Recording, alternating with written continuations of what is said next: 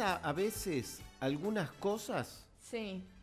em, que digo, ¿por qué no tener un micrófono abierto en todo momento? Que no exista esas pausas musicales.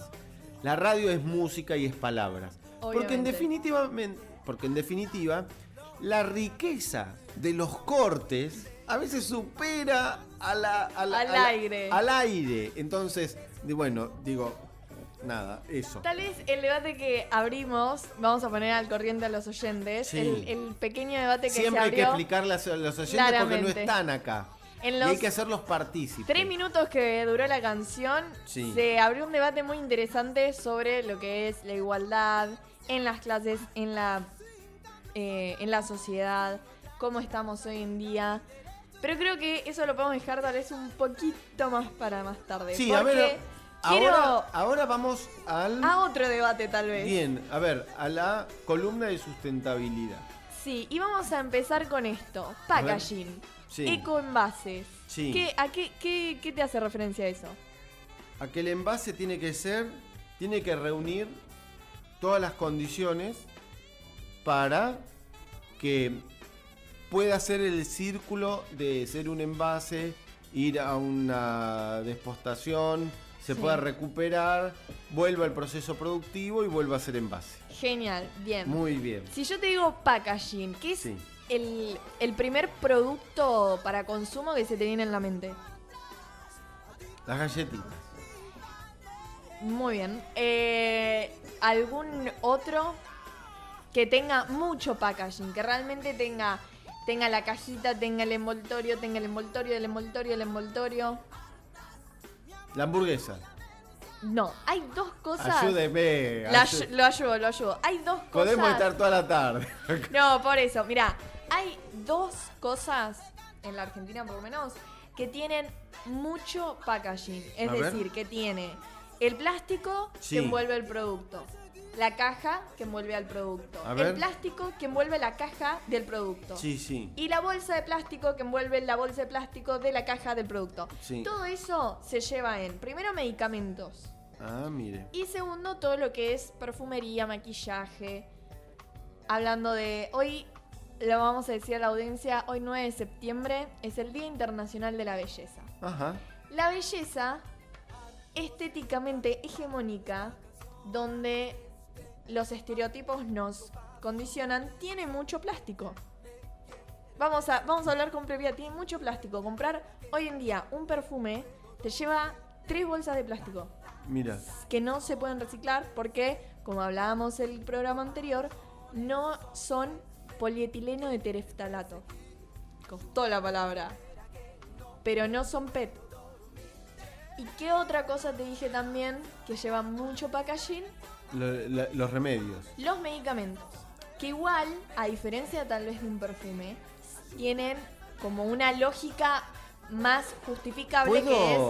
Un minuto, un minuto. Sí. Que tal vez, por ejemplo, un blister de ibuprofeno claramente tiene que tener una cierta seguridad y Exactamente. tiene que tener sanidad porque es algo que uno va a consumir y es una sustancia que no puede estar maltratada.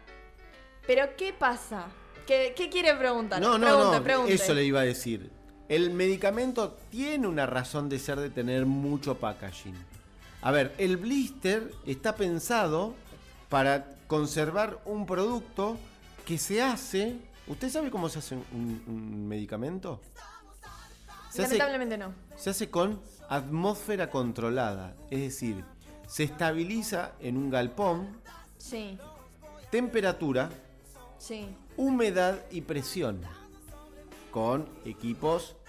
general- Esterilizados. No, no, con equipos que permiten a ese lugar Sí, mantener presión atmosférica controlada.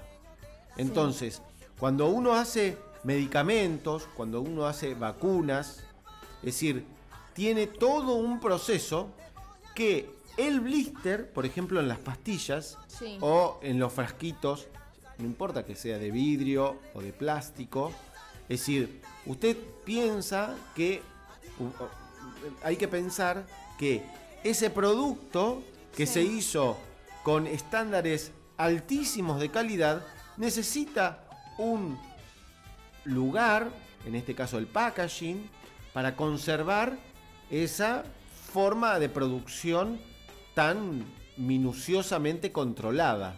Claro, que ese en cierta, en cierta medida no sería un problema porque es totalmente entendible que no te pueden vender un medicamento o un antibiótico, un ibuprofeno, en tal vez un envase de cartón y nada más. Que es como normalmente son los envases de todo lo que viene eh, sustentable. Ahora, ¿qué es tal vez el mayor problema con todo lo que es medicamentos? A ver. Primero que, por ejemplo, los blister vacíos o llenos siguen siendo desechados.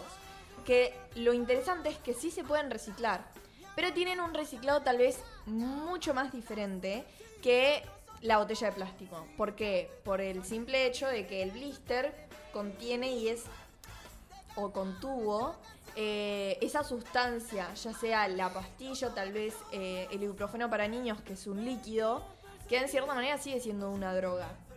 Está bien, usted lo que me está diciendo es que eh, todo ese proceso de, después de desechado no tiene economía circular, es decir, no puede recuperarse. Igual las empresas, por lo menos las empresas de medicamentos, tienen como unas eh, ciertos principios, porque sí también están conscientes de que hay veces que son demasiados envases, que hay algunos que sí se pueden reducir, pero que tampoco pueden reducirlo a cero, a todo lo que es el plástico, por el simple hecho de que es un medicamento. Pero hay algo interesante, que esto fue implementado en España, obviamente nosotros somos tercer mundo, allá es primer mundo, esto es otra cosa. Pero eh, allá tienen un sistema que se llama eh, contenedores Sigre. ¿Qué son, ¿Qué son esos contenedores? Son contenedores que están en cualquier farmacia en donde la gente puede tirar ahí eh, los blisters de medicamentos llenos o vacíos, porque hay veces que uno está ordenando la casa y encuentra un blister de ibuprofenos vencido y claramente no es apto para el consumo y lo desecha. Bueno, todos esos desechos de medicamentos caducados, eh, medicamentos finalizados, todos esos van en los contenedores de Sigre y ahí tienen su reciclaje apto. ¿Por qué? Porque hoy en día uno va a un punto verde y entrega un blister de ibuprofeno y no lo van a poder reciclar porque no lleva un proceso muy diferente. Porque tienen que primero...